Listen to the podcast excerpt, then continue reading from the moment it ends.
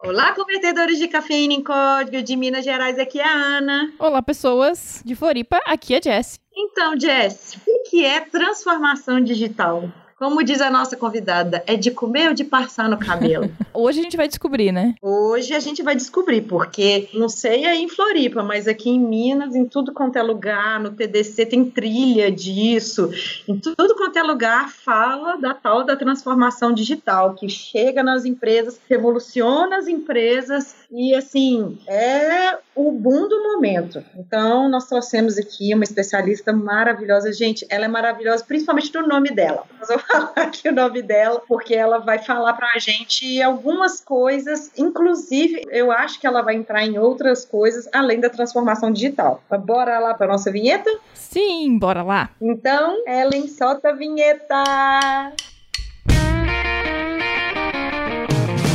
está ouvindo pode programar. Porque nós podemos. Porque nós podemos. Porque nós podemos. Porque nós podemos. Porque nós podemos. Porque nós podemos. Porque nós podemos. Nós podemos. Porque nós podemos. E aí, gente? Vocês conhecem o nosso programa de apoiadores do Pode Programar? Espero que sim, tá? Porque depois de tanto tempo ouvindo a gente falar, por favor a gente agradece de montão quem tá aí nos apoiando, ajudando a atingir os nossos objetivos e um deles é tornar o nosso podcast mais acessível e estarmos em diversas plataformas. E isso tudo tem um custo. E se você quiser saber mais sobre o programa de apoiadores, você pode acessar lá em podeprogramar.com.br barra apoiadores. Lá você vai ver uma descrição Isso. melhor dos planos e também o nosso mural com todos os apoiadores, que hoje já são mais de 30. Beleza? Isso. Beleza. Então, vambora. Bora pro episódio? Vambora pro episódio.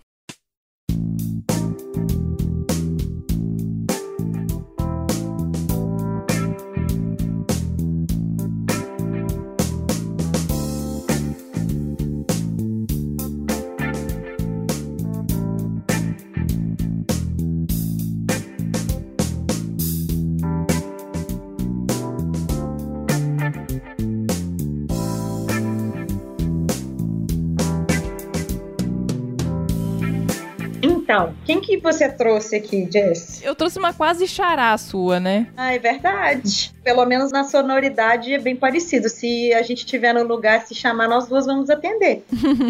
Eu deixo você apresentá-la. Então, gente, eu vou ter a honra aqui. É uma pessoa que a gente já tá querendo chamar há muito tempo, mas assim, eu imagino que tava rolando um conflito de agenda. Mentira! Na verdade, era porque a gente tava querendo um contato, eu tava tentando conversar com ela. Eu já fui em diversos eventos que ela tava, mas a gente se desencontrava. E ela vai falar um pouquinho dela, que é a Ana Elise Grip. Olá pessoal, tudo bem? Nossa, eu fico até sem graça, é tanto elogio assim, é muito bom a gente ser recebido com tanto amor, com tanto carinho e principalmente com tanto respeito pelo trabalho que a gente faz, né? É, meu nome é Nelise Gripe, eu trabalho com tecnologia há 25 anos, esse ano estou fazendo 25 anos de carreira, não é fácil, nunca foi, não é e acredito que não será. Até porque a gente quebra paradigmas, né? Uma Uhum. mulher na área de tecnologia, ela quebra paradigmas. E há 12 anos eu comecei a trabalhar com transformação ágil nas empresas. E graças a Deus fui muito bem assim sucedida, né, no meu trabalho. Eu praticamente um amor, né, eu faço realmente porque eu amo. E eu acho que daí que vem tanta inspiração para escrever, desenhar, palestrar, fazer workshop, integrar comunidades, é, gravar podcast, que agora é novidade, né? Olha aí. E eu fico muito feliz de ver esse engajamento. Eu sou alimentada pelas comunidades, eu vim das comunidades, eu ajudei a criar algumas comunidades e eu fico muito feliz em participar quando eu vejo um grupo de pessoas querendo levar conhecimento e experiência para outras. Então, primeiro eu gostaria muito de agradecer você, Ana, a Jéssica, por me acompanhar e principalmente por fazer esse convite para mim. Muito obrigada mesmo. Ai, a gente que agradece a honra aí, igual a gente estava comentando, a gente está gravando, agora eu não vou datar esse episódio, mas a gente está gravando no. Véspera de carnaval? É. Então, assim, é uma época muito turbulenta e é uma época que está sendo turbulenta tanto para mim quanto para a Jess, porque geralmente as entregas também são feitas nessas épocas. E aí a gente está aqui se desdobrando E obrigada pela honra aí, separar um tempinho também para a gente gravar e a gente desmistificar o que, que é transformação ágil, transformação digital. Não, mas tem tudo a ver uma com a outra, e eu acho que o contexto, quando você falou que eu vou trazer até algumas outras coisas, é porque a gente precisa falar de vários assuntos para mostrar o que, que, de fato é transformação digital, né? Como você hum. mesmo falou, é, a gente vê que tudo está sendo muito deturpado porque as pessoas não se precaveram, não estudaram, não cuidaram da carreira e agora estão sendo pegas de surpresa. E aí todo mundo quer ser consultor de transformação digital, todo mundo quer ser algum líder, alguma pessoa de referência no mercado, só que para você ser referência, você tem que trabalhar, você tem que experimentar, você tem que realmente ter aquilo no seu sangue, né? E aí começa a deturpação, porque aí a gente começa a falar coisas simples, né? O nome transformar já não é simples. É você sair de um estado que você estava parado para um outro novo. Então, acredito eu que tem muita fala é, sendo bem enganosa e até quando a gente conversa com as pessoas ou vai a algumas empresas, a gente sabe que ali não está havendo transformação. Mas isso a gente, senão a gente já vai começar a entrar no assunto, né? Eu já estou aqui falando. Mas é isso mesmo, vamos começando. então, Mas aí tá a pergunta: transformação digital é de comer ou de passar no cabelo? Olha, se fosse só de comer ou de passar de cabelo, era mais simples. Olha! era, mais simples, era mais simples, era mais fácil era menos doloroso. Na verdade, a transformação digital ela é um processo onde as empresas fazem uso da tecnologia. A tecnologia é o centro da empresa. A tecnologia não é um, um dos produtos, um dos serviços, ou ela é da área de TI. Então, a transformação digital ela começa do CEO, né, do responsável, do dono da empresa, do diretor da empresa para baixo. Então, todas as áreas têm que sofrer transformação transformação. Quando a gente está falando de transformação digital, a gente está falando que o processo, tudo tem que envolver tecnologia. Não é só eu ter um produto e serviço. Vou trazer algumas visões do mercado que eu já tive. Existem empresas que criaram uma diretoria de transformação digital. Então, só de você entrar dentro da empresa e saber que tem uma diretoria de transformação digital, você já sabe que ali não houve uma transformação. Né? A gente não quer transformar a empresa. A gente coloca uma diretoria lá que ela vai entregar projetos de app, de aplicativos e de web. E aí você vai ver que aquela diretoria diretoria da transformação ou aquela cela vai receber todos os louros pelas entregas, porque geralmente é aplicativo, é geralmente mobile e web não tem legado, e os demais, as demais áreas, como RH, financeiro, é, tecnologia, operacional, vão continuar trabalhando do mesmo formato que sempre trabalharam, ou seja, não estão sofrendo nenhuma transformação e continuam dando suporte e desenvolvendo para legado. Então, isso aí, eu estou dando um exemplo para vocês, para vocês saberem o que, que é e o que não é transformação digital. Então, a transformação ela tem que vir de cima. Como que eu vejo que a transformação está acontecendo? Quando eu começo a ver que está tendo uma mudança estrutural na organização. Ou seja, eu tenho que ter hierarquias com menos níveis para a comunicação ser mais rápida, mais flexível. Eu tenho que ter times suportando a produção, né, a entrega daquele produto serviço. Então, eu não tenho mais equipes de 25 pessoas, 30 pessoas, né? Eu tenho células menores para eu conseguir rodar mais rápido, criar mais rápido, inovar, melhorar mais rápido. Só voltando aqui só um pouquinho, quando você fala que vira o centro da empresa o produto digital, a gente transforma o produto. Vamos supor, eu queria só entender melhor. Eu trabalho numa empresa que ela é de tecnologia, ela desenvolve sistema, um dos fortes dela é desenvolver sistemas para outras pessoas. Isso Sim. não quer dizer que eu estou fazendo transformação digital não, na minha empresa. Não, mas eu não, tenho uma padaria, por exemplo, e aí eu vou criar um aplicativo de delivery. Isso seria uma transformação digital dessa Também padaria?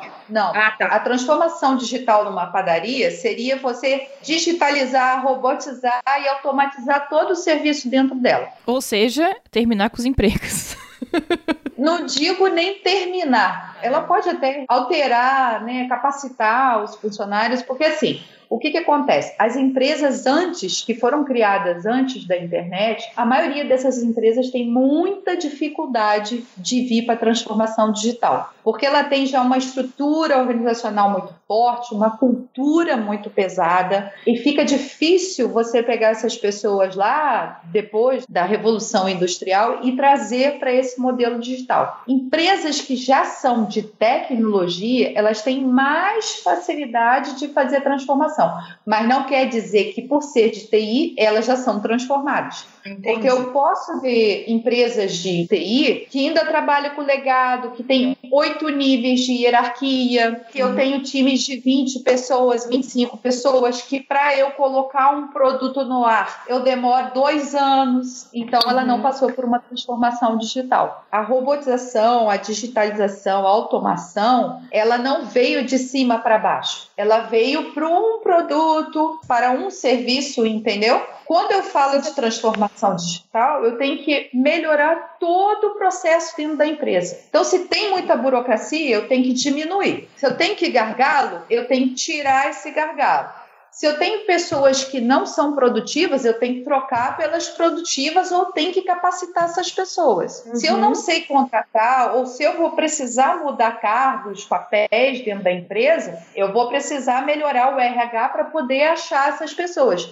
Então tá tudo encadeado. Entendi. Quando você está falando isso aí, eu comecei a, pensar aqui, quando eu falei que tinha outras coisas para falar, por exemplo, agora está se falando muito no modelo Spotify, né? Agora não, né? Já tem um tempo, e aí nós temos guildas, tribos, squads, e aí tenta diminuir ou tenta misturar tudo, tentar tirar isso que você está falando, a hierarquização, horizontalizar a hierarquização das pessoas, né? Dos cargos, tentar dar mais autonomia para as pessoas, porque, por exemplo, quando você fala aí que tirar cargo, às vezes aquela pessoa ela precisava de permissão de um nível, que precisava de permissão de outro nível, até chegar quem está lá em cima, na cabeça. E aí agora também quem está lá em cima e quem está embaixo é uma mudança também de cultura quando a gente fala transformação É. digital. Ela é muito mais até do que quando a gente pensa digital, que a gente pensa em programação, ela é muito mais cultural até do que alguma coisa. Eu até colocaria para você que, assim, quando a gente está falando de transformação digital, a gente está falando de mudança na estrutura organizacional e econômica, porque eu tenho que pensar de forma enxuta para não ter desperdício. Eu tenho as barreiras culturais, então, como é a identidade dessa empresa, como elas se comportam, eu vou ter que mudar comportamento. Mudar comportamento, mudar rotina é um trabalho diário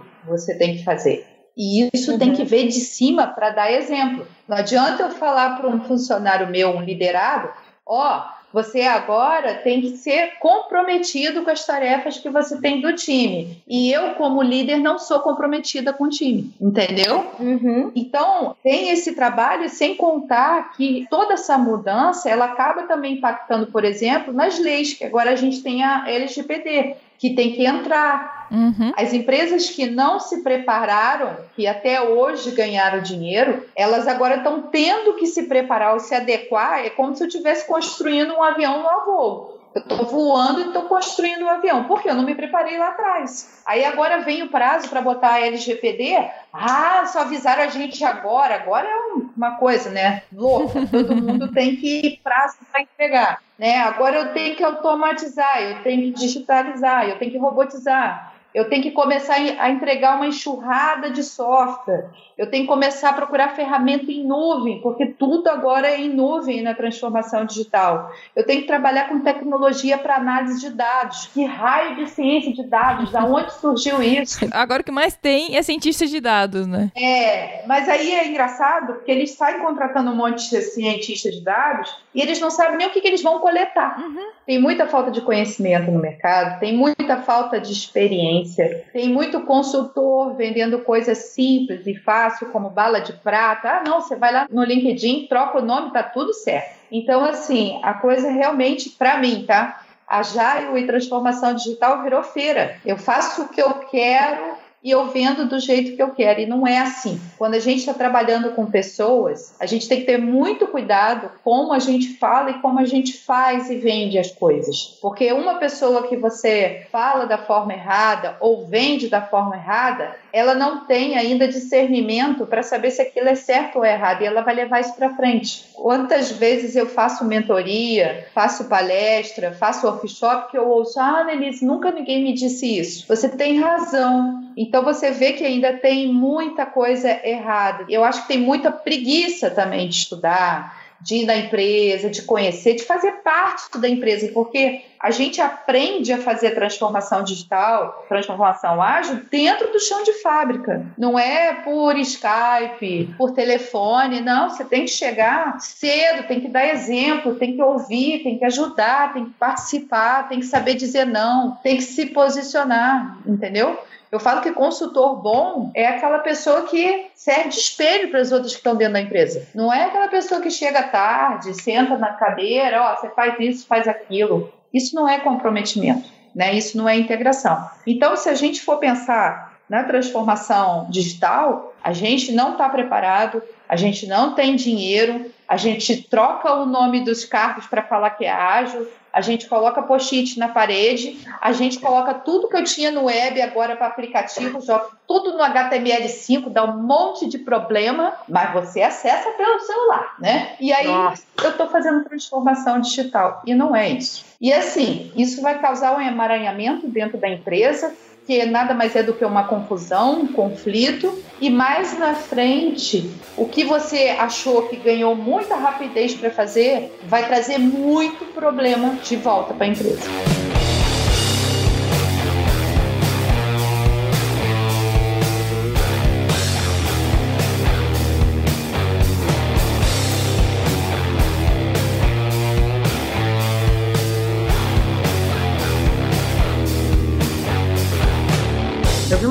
Publicação no LinkedIn, até de uma empresa aqui de BH que ela chama W. E ela trabalha com transformação digital. E aí ela colocou uma coisa assim: muitos acreditam que transformação digital é sobre mudança tecnológica. E ela colocou assim: uhum. mito. Tecnologia nesse processo é um facilitador crítico. A transformação digital vai muito além dela, com abordagem sobre mudanças no mercado e seus impactos no negócio. Aí eu vi uma outra aqui, só para uhum. você obedecer o comentário aí. Uma é assim: transformação digital existe apenas para melhorar a experiência do cliente. Precisa ser factível, gerar resultados efetivos para a nossa companhia e acionistas. Qualquer coisa fora disso é feira de ciências. Eu amei.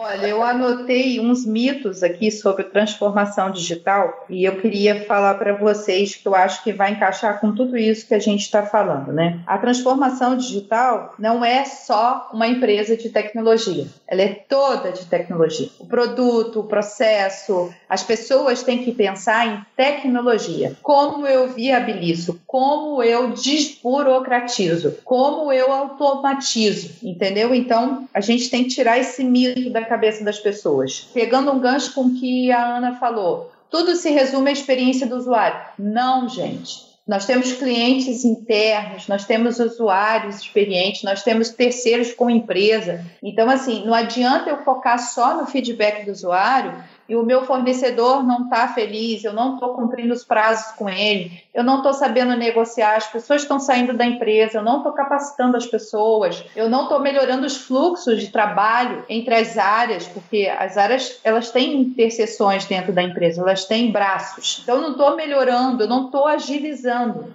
Então não adianta eu focar só na entrega do usuário se dentro da empresa está uma bosta.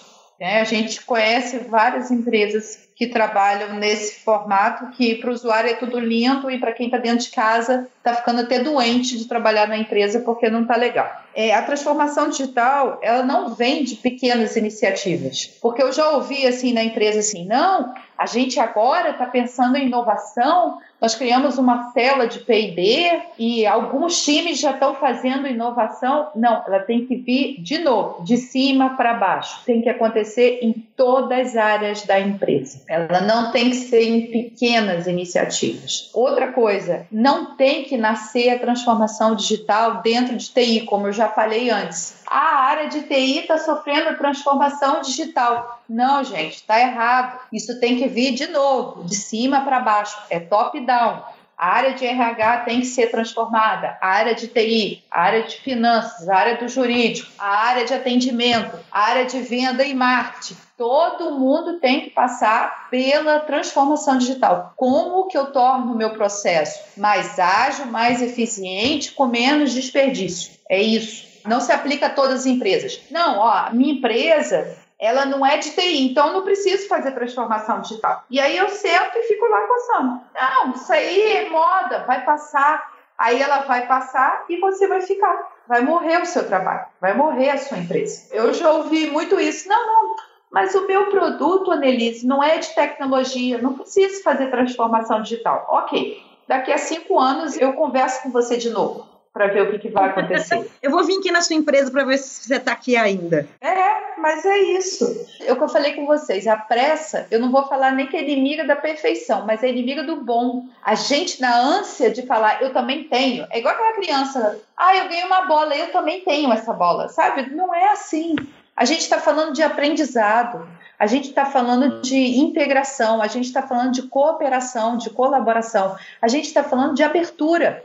Quando a gente começa a fazer um processo de transformação dentro da empresa, a gente tem que ouvir os nossos funcionários, porque eles também são consumidores e são desenvolvedores do nosso produto. Quantas vezes a gente vai participar de processo seletivo, a pessoa que está recrutando pergunta, mas por que, que você quer vir trabalhar aqui? O que, que te chamou a atenção na empresa? Por que, que se pergunta para o futuro funcionário por que, que ele quer vir trabalhar na empresa se quando eu contrato ele eu não dou abertura para ele falar, para ele expor, para ele criar, para ele inovar ou tentar melhorar? É porque no final das contas é a escola, né? Bota na caixinha de novo. Eu tenho o um livro do Bill Gates que eu comprei, assim, eu sei que ele como pessoa, ele era um pouco louco, as pessoas né, não conseguiam interagir muito com ele, mas ele tem umas Vamos coisas muito boas. A pessoa da obra.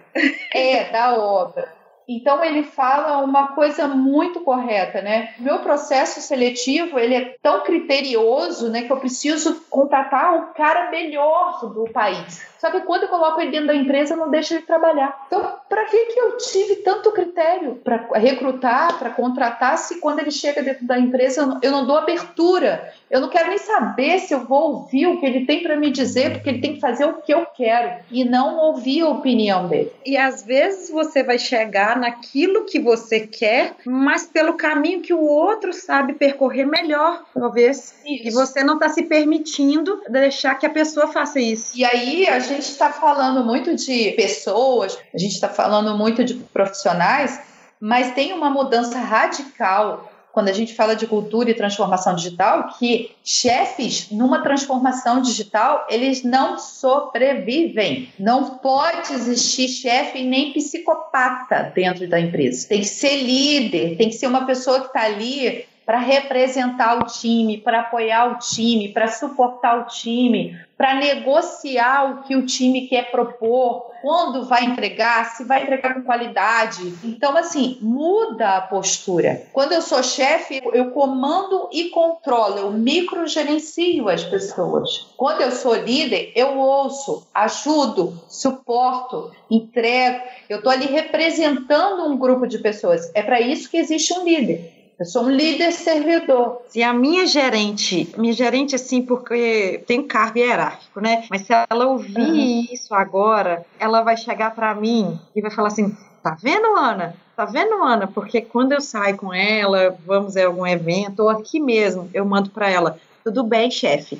Tudo bem, chefe, mas brincando. E ela fala assim: quem tem chefe é índio, eu não sou chefe, eu não sei o que. Uhum. E ela faz exatamente isso. Se tem uma coisa que eu elogio ela muito com ela mesma até e com as pessoas ao redor, é ela empodera os squads. Ela não vai dar conta de levar tudo, ela tem que dar autonomia para as pessoas fazerem o que precisa ser feito. Exatamente, ela direciona E aí que tá. As entregas são feitas com melhor qualidade, o cliente fica mais satisfeito com a entrega. E vocês que desenvolvem o produto se sente também parte dono do produto. Isso que você está falando aí muito também é uma conversa que eu tenho também com algumas pessoas. O que você está falando basicamente é muito mais soft skill do que hard skill apesar de que tem que ter hard skill, tem que ter conhecimento técnico para fazer as coisas. É. Mas a questão de ser líder, de ouvir e dar feedback, de você criar Orientar. o movimento, o pertencimento, o salário emocional, ele é talvez até mais efetivo para a pessoa e a pessoa deslancha. Quando eu chego numa empresa para fazer consultoria, fazer transformação, e às vezes eu fico ouvindo, ah, aquele ali pode mandar embora, que ele não serve, aquele ali, ó, já está se aposentando, nem vai querer. E essas pessoas, na verdade, quando você começa a conversar e entender o porquê desse comportamento, e você fala, não, vamos comigo, olha, muda totalmente. E geralmente são as pessoas que compram, que gostam, porque se sentem valorizadas, e elas viram multiplicadores dentro da empresa na hora de fazer uma transformação ágil e digital. Por que, que eu estou falando ágil e digital? Porque a agilidade é o processo, é o método que ajuda a transformação digital nesse momento. Se eu falo de transformação digital e continuo trabalhando dentro da empresa com hierarquia, burocratização, SLAs muito longos, não capacitando as pessoas, se a gente for pegar a área de TI, fazendo não entregando com qualidade, apenas focando na data de entrega, eu não transformei. Agilidade, quando a gente começa a trabalhar ela dentro das áreas, a transformação digital ela vem muito mais suave, porque as pessoas já estão com mindset em crescimento. É muito mais fácil você fazer esse trabalho de transformação digital com a agilidade do que só fazer a transformação digital e continuar fazendo o Go Rossi muito louco e dizendo que é ágil. Então, gente, só para vocês terem algumas referências aí de episódios anteriores, quando ela fala Extreme Go Horse, nós temos episódio, aí eu lembro de cor, que é o 6 e o 66, que é o de programação orientada a E- Isso tu gambiarra. lembra de cor, né, Ana? Os outros eu não lembro. É, mas a gente tem episódios de Agile. Ágil para toda obra e também nós temos é, reflexões sobre o futuro do trabalho, que a gente gravou muito sobre isso. E também nós temos o de LGPD, que é a Lei Geral de Proteção de Dados. Então, gente, tudo vai se conectando. Quando a Annelise, nossa loura maravilhosa, ela fala disso, impacta todos os carros. O que que você vai fazer diferente nessa indústria 4.0 que está vindo aí? O que você vai fazer diferente? Porque muito provavelmente o seu cargo, o seu trabalho pode ser que daqui a 10 anos não exista mais. Eu eu também queria até adicionar uma coisa que, assim, não adianta nada você vender uma empresa Google, uma empresa legal, uma empresa muito bacana, só que lá dentro não existe a transformação digital de verdade, sabe? Você tem um monte de processo manual, você tem um monte de coisa ali que, cara, é impossível de trabalhar ali, né? Eu trabalho com É Ruby, isso aí. trabalho com Waterfall, você não faz nenhuma reunião diária. Tudo bem, a Annelise falou assim: ah, você coloca post-it, mas às vezes é o começo. Mas, É, mas eu não tô nem falando é nisso, Ana. Eu tô falando assim no sentido mais assim, porque se uma empresa se vende como uma empresa Google, ela provavelmente já não usa RUP, nada disso. Ela vende o Agile também.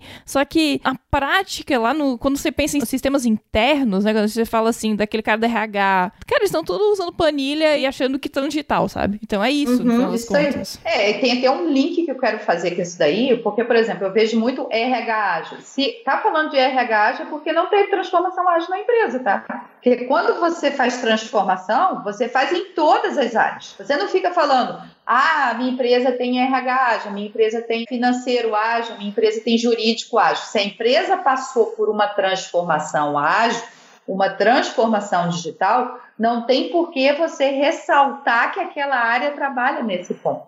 Entendeu? A empresa trabalha com esse mindset.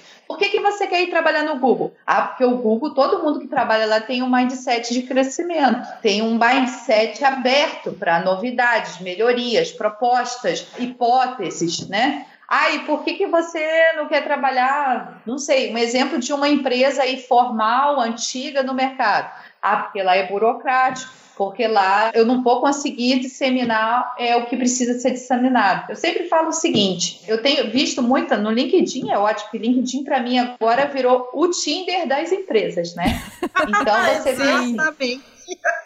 você vê a empresa assim. Ah, estamos na transformação digital. Aí você vai conversar com quem trabalha lá dentro. Ele tem uma janela de produção por mês e tem freeze no final do ano. Um mês de freeze e uma janela de produção por mês. Essa empresa passou por transformação digital onde? Pode me dizer? Só traduzindo pra quem não entendeu, o que a Anne tá falando é que, nesse caso, eles só fazem deploy, só mandam pra produção uma vez por mês. Não existe agile aí, né?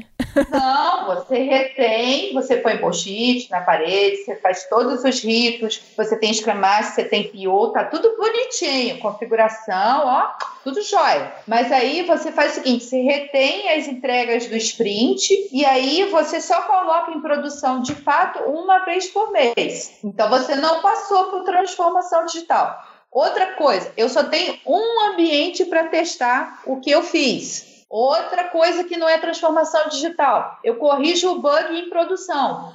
Eu tô rindo, fica de nervoso. Não chora, É isso, gente.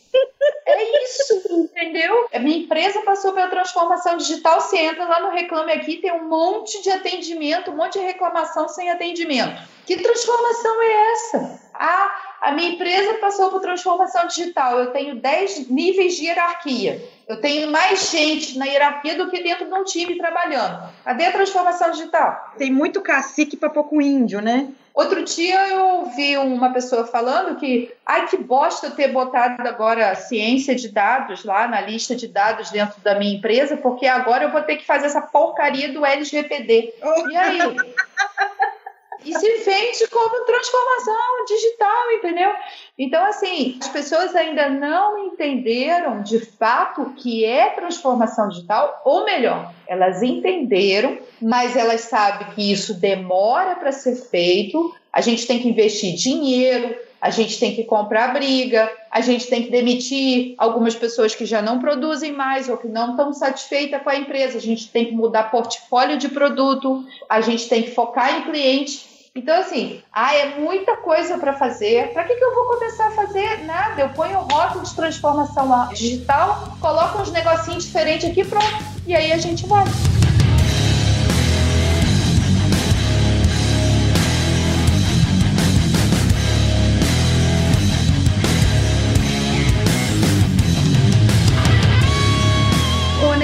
Eu vou te fazer uma pergunta aqui. Eu não sei se ela tem a ver exatamente com transformação digital, mas também há uma outra coisa que é um termo, na verdade, que eu ouço sempre. É quando a gente fala assim, ah, eu estou fazendo uma entrega de valor. O que, que é essa entrega de valor? Porque, por exemplo, vou voltar a falar de padaria, padaria entrega pão. E aí? Uhum. Eu estou entregando um pão, um produto, mas qual que é a entrega de valor que eu estou entregando, que eu estou agregando ou colocando nisso? Então, aí o valor, ele pode ter diferentes visões, tá? É bem então, subjetivo, vamos fazer um né? exercício. É bem subjetivo, por isso que a gente tem que colocar o que, que é o valor daquela entrega, tá? Então, eu posso dizer assim, eu como padaria, o valor para mim vai ser aumentar a venda de pães, como padaria, tá? Como dono da padaria. Então, se eu aumentar a venda da quantidade de pães durante uma semana, eu estou tendo valor. Se para o cliente que compra o pão, o valor dele pode ser que o pão é gostoso e é barato.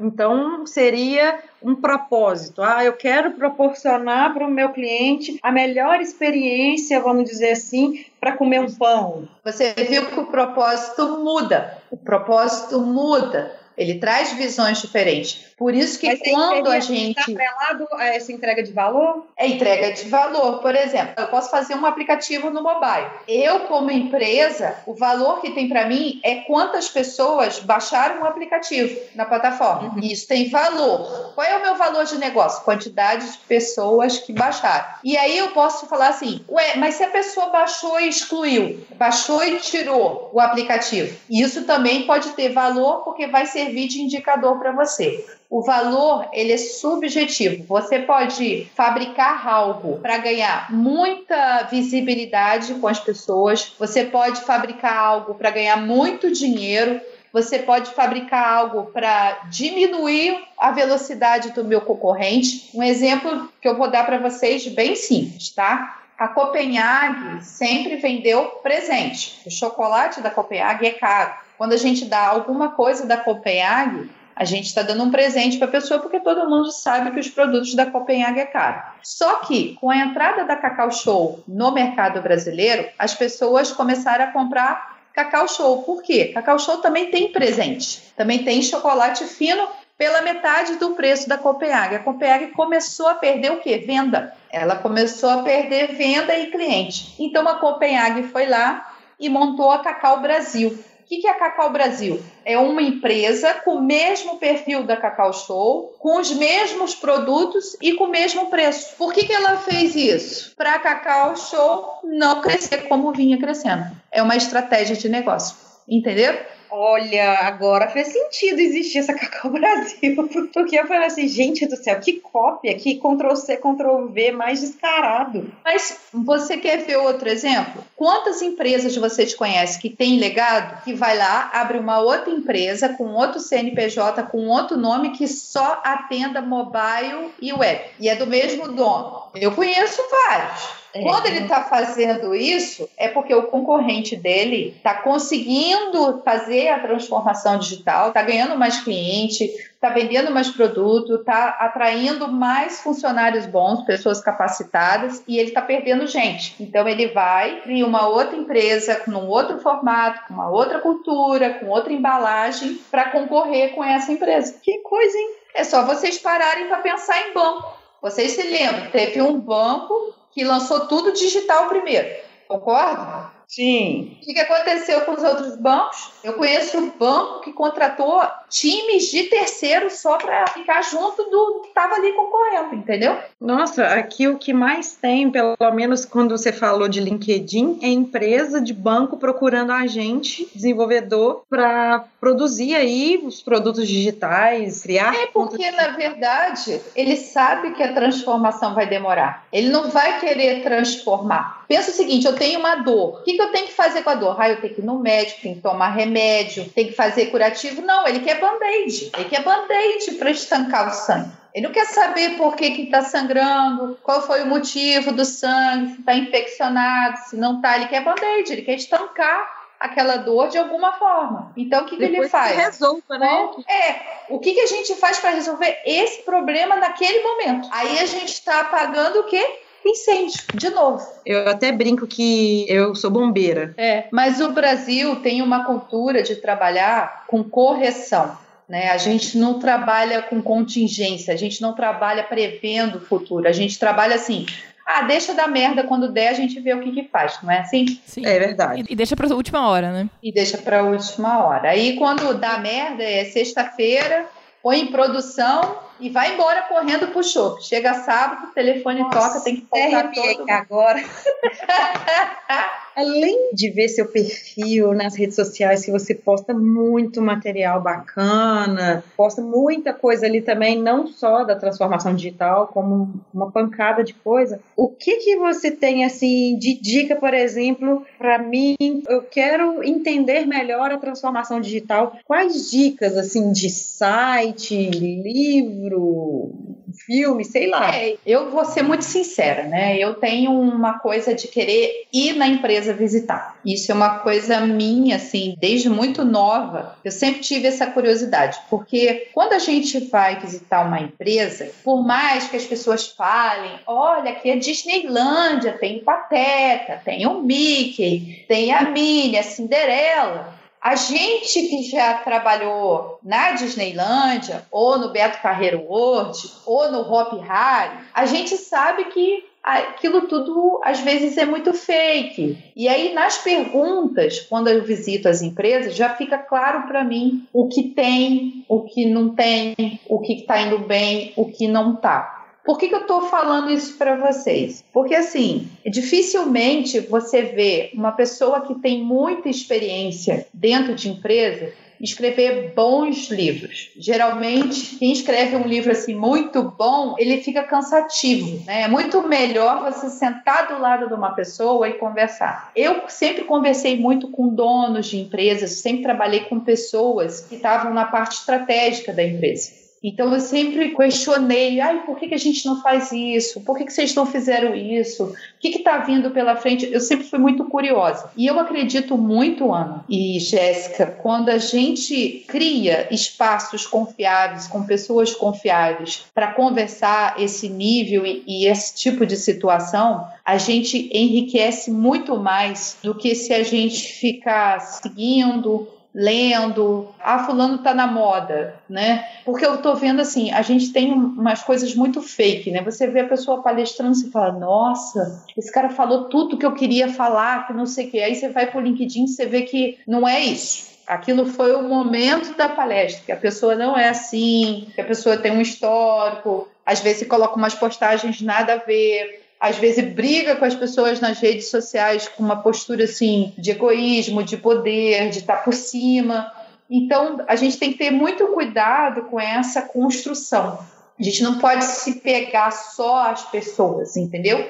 A gente tem que se apegar às situações, às trocas. Então, vá na empresa, visite empresa, converse com as pessoas, crie é, grupos para discutir, para debater, faça parte das comunidades, porque nas comunidades é que geralmente as pessoas das empresas vão para falar o que elas pensam, o que elas gostam, o que elas não gostam. Eu sou uma pessoa que eu aprendo muito com outras pessoas. Eu vou ser muito sincera para você. Eu entro na Saraiva, vejo um monte de livro com capa de transformação digital e não compro nem um, nenhum. Eu compro livros de como eu tenho que me melhorar como pessoa para aguentar certa situação. Por exemplo, LGPD é uma coisa que você tem que ler e estudar, porque uhum. vai ser diferente para cada tipo de dado. Isso é uma coisa interessante. Por exemplo, um livro de uma transformação digital de uma grande empresa, tipo o Amazon é um livro interessante para comprar, porque você sabe que ali de fato foi feito e ainda continua sendo feito, entendeu? Então, assim, eu tenho um olhar mais crítico sobre essas coisas. Então, eu procuro ouvir um pouco, ler algumas coisas, entrar na empresa, ter essa experimentação. A gente é feito de energia, isso já está comprovado. Né? Você entrar numa empresa, ah, eu posso passar um dia aqui, posso ver, eu posso visitar a empresa. E tem empresas que nem deixam, tá? Porque sabe que você vai observar. Mas trocar, conversar com as pessoas, olha, na minha empresa eu passo isso, na sua empresa você passa isso também. Como é que é na sua empresa? Como é que é a hierarquia na sua empresa? Como é que é a promoção na sua empresa? Como é que ela passou por uma transformação digital? Entendeu? Uhum. Esse é o famoso benchmark. É, eu acho que a gente enriquece. Vivência e experiência, para mim, são enriquecedores demais.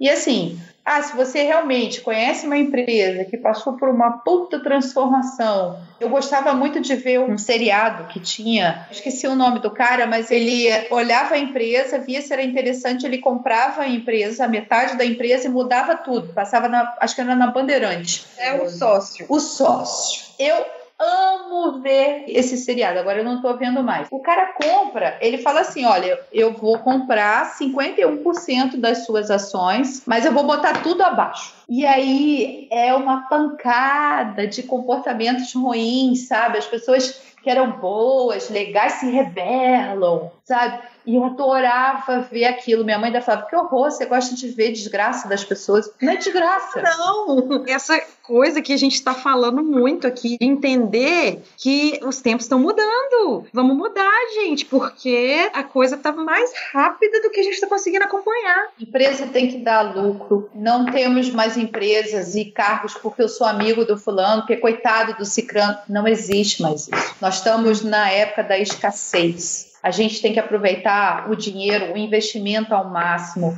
O desperdício tem que ser o mínimo. A capacitação, pessoas capacitadas, bons profissionais. É, a gente vê fila de gente aí procurando emprego. Eu vejo muito, às vezes eu participo até, pego o currículo, vejo, ajudo a pessoa, oriento. A gente vai ter uma mudança radical nessa década. E assim, quem ficar parado e achar que, ah, não, o fulaninho é meu gerente, ele é meu amigo de infância, não vai me mandar embora, vai o gerente e você embora. Anne, eu acho que com essas palavras de sabedoria, a gente pode encerrar. Porque depois desse pé na bunda, depois desse pé na bunda, se ninguém se mexeu ainda. Nem, nem se a gente ficar mais três horas aqui falando, vai ter, né? Eu estudo muito economia colaborativa, eu mudei muito a minha vida de cinco anos para cá, quando eu comecei a rodar o país com a consultoria. Agora, para vocês terem noção, assim, uma calça só entra se a outra for dada, um sapato só entra se eu der o outro sapato, eu não tenho mais desperdício dentro de casa de comida, de roupa, de nada até porque você vai se ver pessoas passando fome, necessidade. Não tem por que viver no luxo se a gente pode viver bem com pouco. Então, minha filosofia de vida de cinco anos para cá é: eu posso viver bem com pouco, eu não preciso ostentar. Ostentar hoje em dia é coisa de gente medíocre, porque daqui a pouco ele vai ser mandado embora, não vai ser recontratado, porque ele ficou 20 anos numa empresa sem fazer porcaria nenhuma, e aí ele vai ter que começar a vender os bens e o status dele para poder sobreviver. Então, a gente está vindo, é como eu falei, é escassez. Você tem hoje, sobrou, guarda, porque você não sabe o dia de amanhã. Investe, vai estudar, vai correr atrás você não tem que passar por cima de ninguém e nem tem que puxar o tapete de ninguém. Você tem que trabalhar os seus dons, os seus talentos, os seus dogmas, parar de achar que a sua felicidade vai ser se é, o gerente não me deu um aumento, ah, ele não me deu um aumento porque ele não gosta de mim. Tá, ele pode até não gostar de você, mas aí você está na empresa errada. Então, assim, bons profissionais sempre vão ter bons empregos para escolher. Pessoas que correm atrás, estudam, se doam e vão atrás sempre vão ter trabalho para trabalhar. Quantas pessoas a gente vê indo embora do país e se dando bem lá fora? Quantas pessoas a gente vê saindo de um estado e indo para o outro? Minha mãe outro dia falou: pô, na minha época não tinha isso, não, agora é sobrevivência. Não existe mais isso. Em outros países, principalmente Europa, que são países mais velhos, esses questionamentos, essas discussões já aconteceram há muito tempo. Muito Eles já tempo. Estão, já estão muito mais preparados para essa situação do que a gente. Então chega lá, as pessoas sofrem um choque de realidade porque a gente aqui ainda não mudou isso e isso é uma coisa que a gente tenta falar, eu e a Jessie, e quando a gente convida as pessoas, em todos os episódios a gente fala muito disso. Eu passei por uma consultoria que o gerente me colocou dentro de uma sala, fechou a porta e falou comigo que eu tinha que procurar um terapeuta que eu não era normal. E aí eu perguntei ele qual a evidência que ele tinha que eu não era normal. Não é normal uma mulher feliz que viaja o Brasil todo, que dissemina o conhecimento de várias formas, viver bem, feliz, tranquila, não almejar nada, não tem carro, não tem apartamento, vive se mudando de estado. Isso não é coisa de gente normal. Falar. Então, gente, próximo episódio que a Denise vai vir aqui, nós vamos falar de vida minimalista. É, Se alguém não aí. sabe o que é isso, a gente é vai legal. falar com você. Pois é, é e vida aí. tecnológica minimalista. Já estamos convidando ela para voltar no próximo Adoro. episódio. É... Ah, e tem outra coisa. Hum. Eu tenho 42, vou fazer 43. Ele falou que na minha idade eu era para ter estar tá casada, eu sou divorciada, não tive filho, mas eu era para estar tá casada com um bando de filho e cuidando da família em casa e não sassaricando por aí. Gente, é por uma dessas e outras, Annelise, que eu agora, assim. não, eu fico rindo. Você que é homem, você que é mulher, o que, que você pensa de uma pessoa com 42 anos, com 30 e poucos, com 60, que ela tá feliz? E ela está fazendo o que ela gosta, o que ela quer. Então, assim, vamos problematizar isso. Então, é, Annelise, fala aqui pra gente aonde que te encontra, aonde que você vai estar tá mais acessível, aonde que você quer que as pessoas vejam seus posts, porque tem posts ah. maravilhosos ah, obrigada. Eu tenho um site que é anelisegripe.com.br. Esse site tem todo o conteúdo que eu gero, palestra que eu dou, artigos, tem mais de 200 artigos escritos que eu gosto de escrever, tem desenhos, tem entrevista, palestra, workshop, tem bastante coisa, é como se fosse um arquivo, né, um, um diretório meu, eu coloco tudo lá e compartilho com todo mundo. E todos os dias nas minhas redes sociais Instagram, Annelise Gripe, LinkedIn, Annelise Gripe.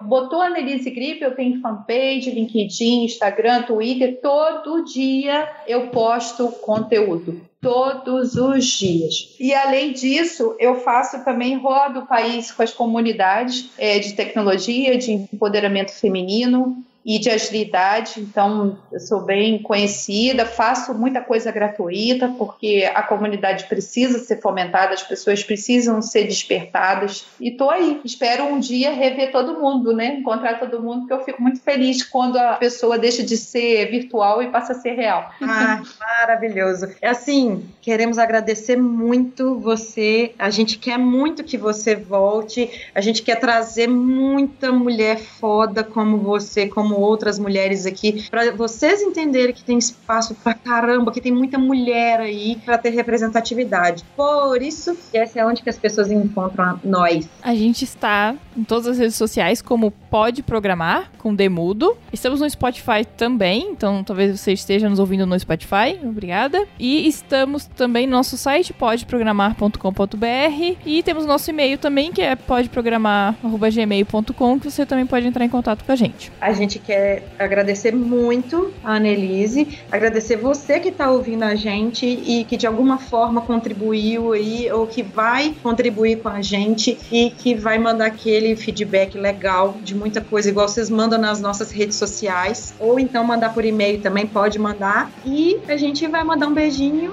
e até a próxima. Tchau. Beijo, pessoal. Muito obrigada.